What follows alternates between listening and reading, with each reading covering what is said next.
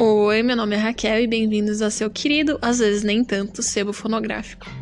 Estamos de volta depois de muitos meses, desde maio.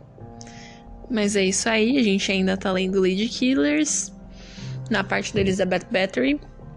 Hoje, se não me engano, vai ser o último episódio da parte da Elizabeth Battery.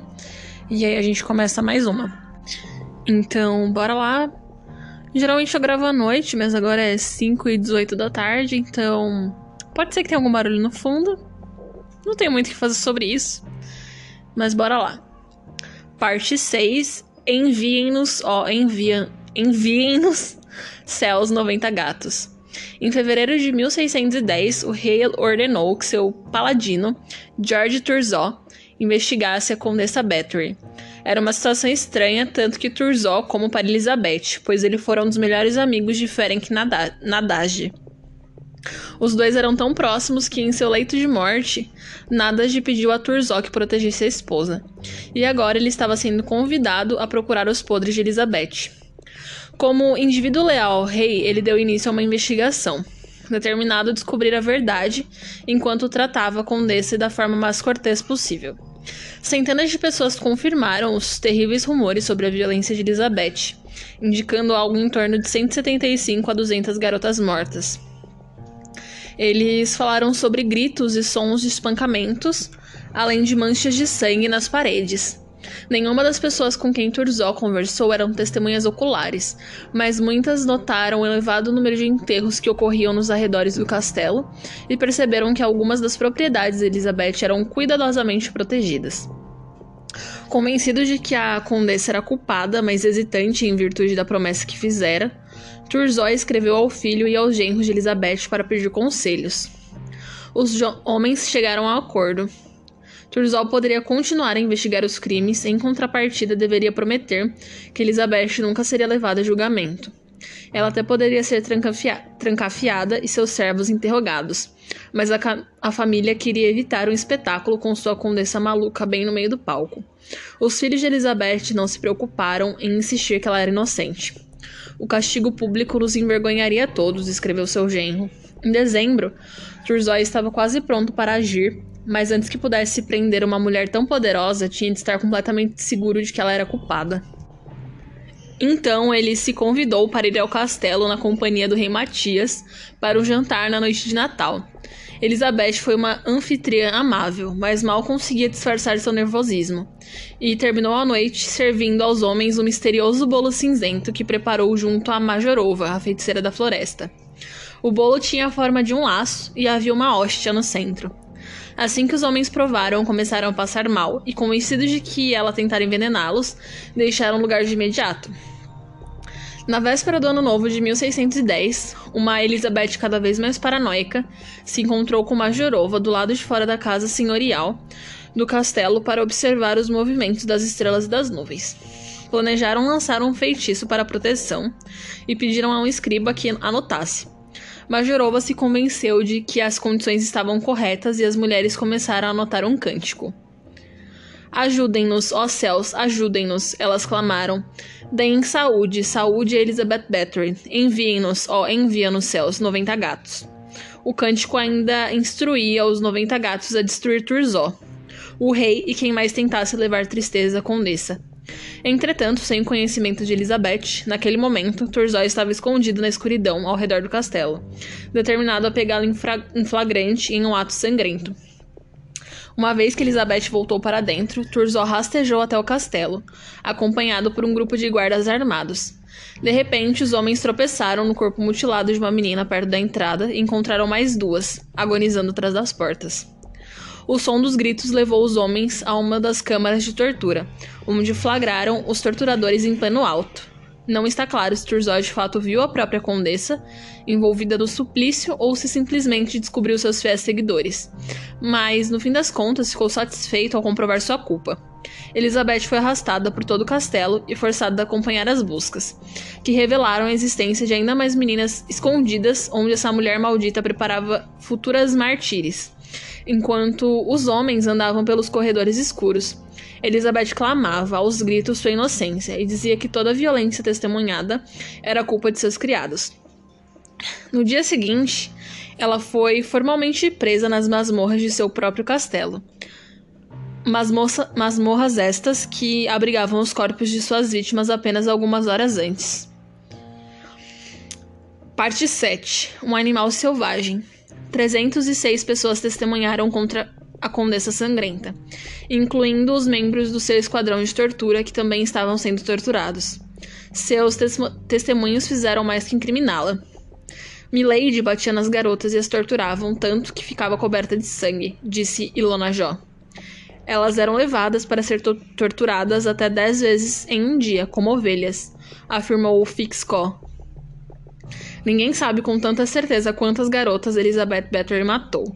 Seus cúmplices afirmaram que o número de garotas assassinadas variava entre 30 e 50, e eles sabiam disso por motivos óbvios. Enquanto funcionários de um dos outros castelos de Elizabeth disseram que ela teria matado de 175 a 200 meninas.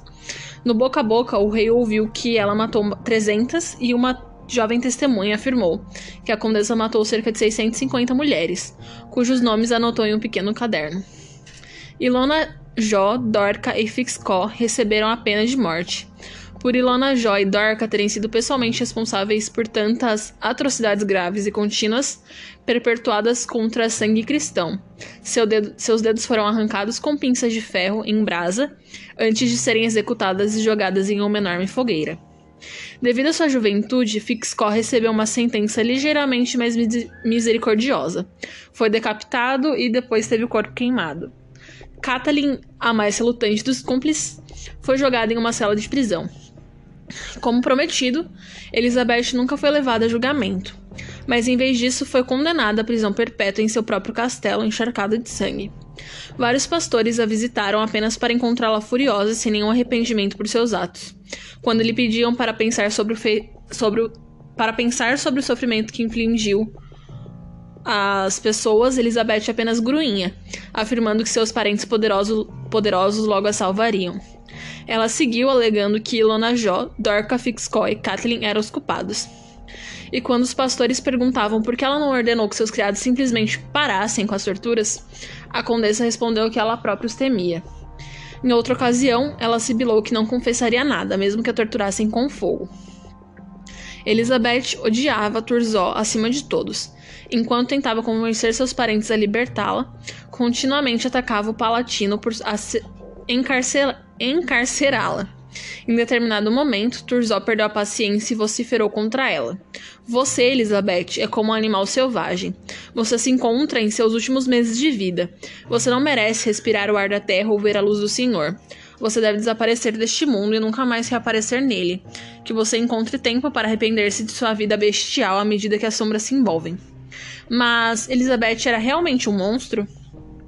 Nos séculos que seguiram a sua prisão, vários estudiosos e biógrafos insistiram que Elizabeth era inocente e ou que o julgamento de seus cúmplices foi um teatro que não deveria ter resultado na condenação de Elizabeth por debaixo dos panos.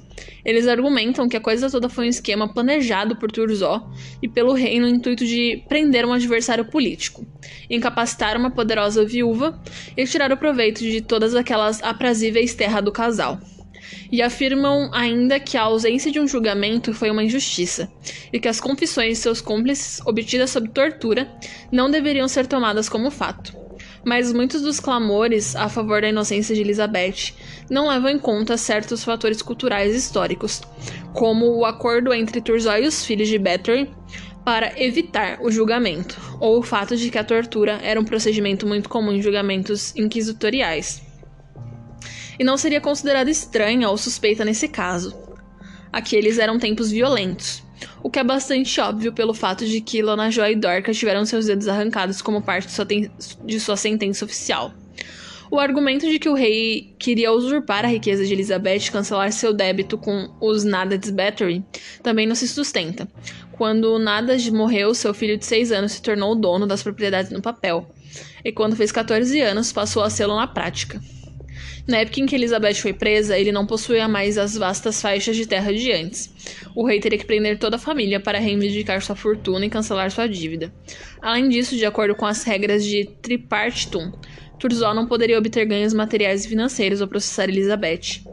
Assim, ele não poderia tê-la prendido apenas para enriquecer.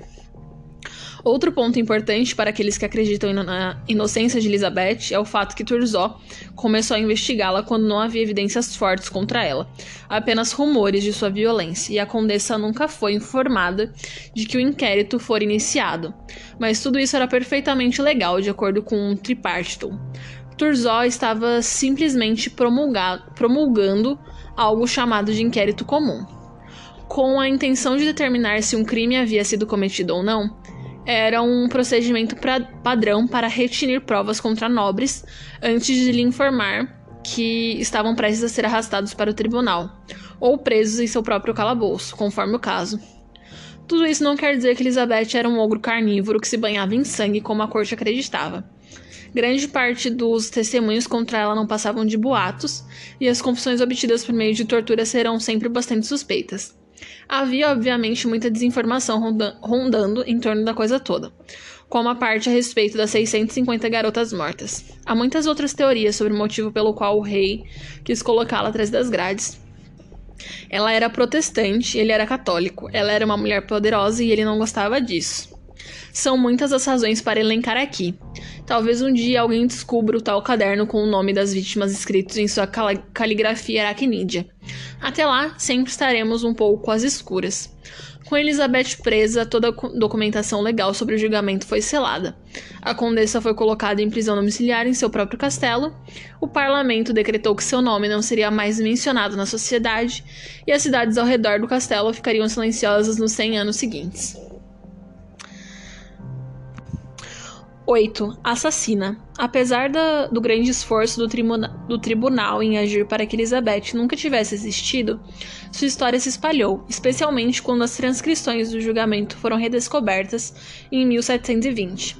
Hoje, a Condessa Sangrenta é uma figura extremamente popular no mundo do horror, do gore e das vampiras sexys, aparecendo em diversos âmbitos, desde uma música da banda Venom até em poemas, romances e filmes. O historiador Raymond McNally chegou a argumentar que Elizabeth foi a inspiração para Drácula de Bram Stoker. Pesquise o nome Elizabeth Bathory no Google Imagens para no Google Imagens para ter uma ideia do quão sexualizada sua lenda se tornou. Você encontrará de tudo. De uma mangá da condessa ostentando grampos sangrentos nos mamilos, até uma arte mostrando uma Elizabeth nua sedutoramente reclinada em uma banheira cheia de. Bem, você sabe. Dos 306 testemunhos coletados por Turzó, o sexo é mencionado apenas uma vez, talvez duas. O julgamento não foi uma investigação sobre desvio sexual, foi uma averiguação de rumores de tortura e morte. Mas no século seguinte surgiram muitos contos embebidos em sexo, como o boato sobre seu amante camponês e a subsequente gravidez, ou os falatórios de que ela dormia com outros por aí enquanto nada estava fora, lutando contra os otomanos. Uma história que ainda perdura diz respeito à sua tia Clara, de reputação bissexual e sadista. Durante suas longas ausências de Nádage, Elizabeth gostava de visitar o castelo de Clara, que teria ensinado feitiçaria à sobrinha, além de métodos de tortura e como fazer amor com uma mulher. Outro rumor diz que Elizabeth e Ana Darvolha eram amantes. Sua história tem um glamour doentio, com certeza. Quem não é atraído pela ideia de uma condessa vampiresca com longos cabelos negros e uma propensão para trucidar graciosas jovens? Ela faz uma antagonista sedutora, digna de som serpentino da palavra assassina. Mas essas histórias de amantes e sadismo são apenas maneiras de tornar sua monstruosidade atraente. São uma distração, uma tentativa bizarra de mitigar seus crimes. Ela espancava meninas porque era um fetiche real para ela. Ela era uma, uma psicopata e também lésbica. Elizabeth pode apenas ter sido a mais assustadora e menos atraente das criaturas, uma assassina sem coração. A arte que apresenta uma vo voluptuosa Elizabeth com um decote salpicado de sangue não é assustadora. Assustador é o retrato de Elizabeth, de 1585. Assustador é olhar para o vazio do outro mundo naqueles grandes olhos de 400 anos de idade. A condessa morreu no dia 22 de agosto de 1614, depois de reclamar que suas mãos estavam frias. A última coisa que fez foi deitar em sua cama e cantar lindamente. Ela foi enterrada em solo sagrado, mas seu corpo foi posteriormente removido, após queixas dos moradores, e levado para a cripta dos Battery. A cripta foi aberta em 1995. Nenhum resto de Elizabeth foi encontrado. Bom, é isso. Acabou. a parte da Elizabeth. O próximo que a gente vai ler, a próxima parte do livro Lady Killers, é da Nani Doss, a Vovó Sorriso. Mas esse fica pro próximo episódio. Eu espero que tenham gostado. Ainda sem edições de áudio, mas em breve, em breve. É isso. Até, até a próxima.